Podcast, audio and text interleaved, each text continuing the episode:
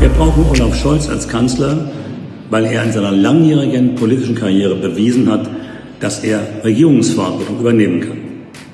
Wir brauchen die SPD, damit soziale Gerechtigkeit in Deutschland nicht kleingeschrieben wird.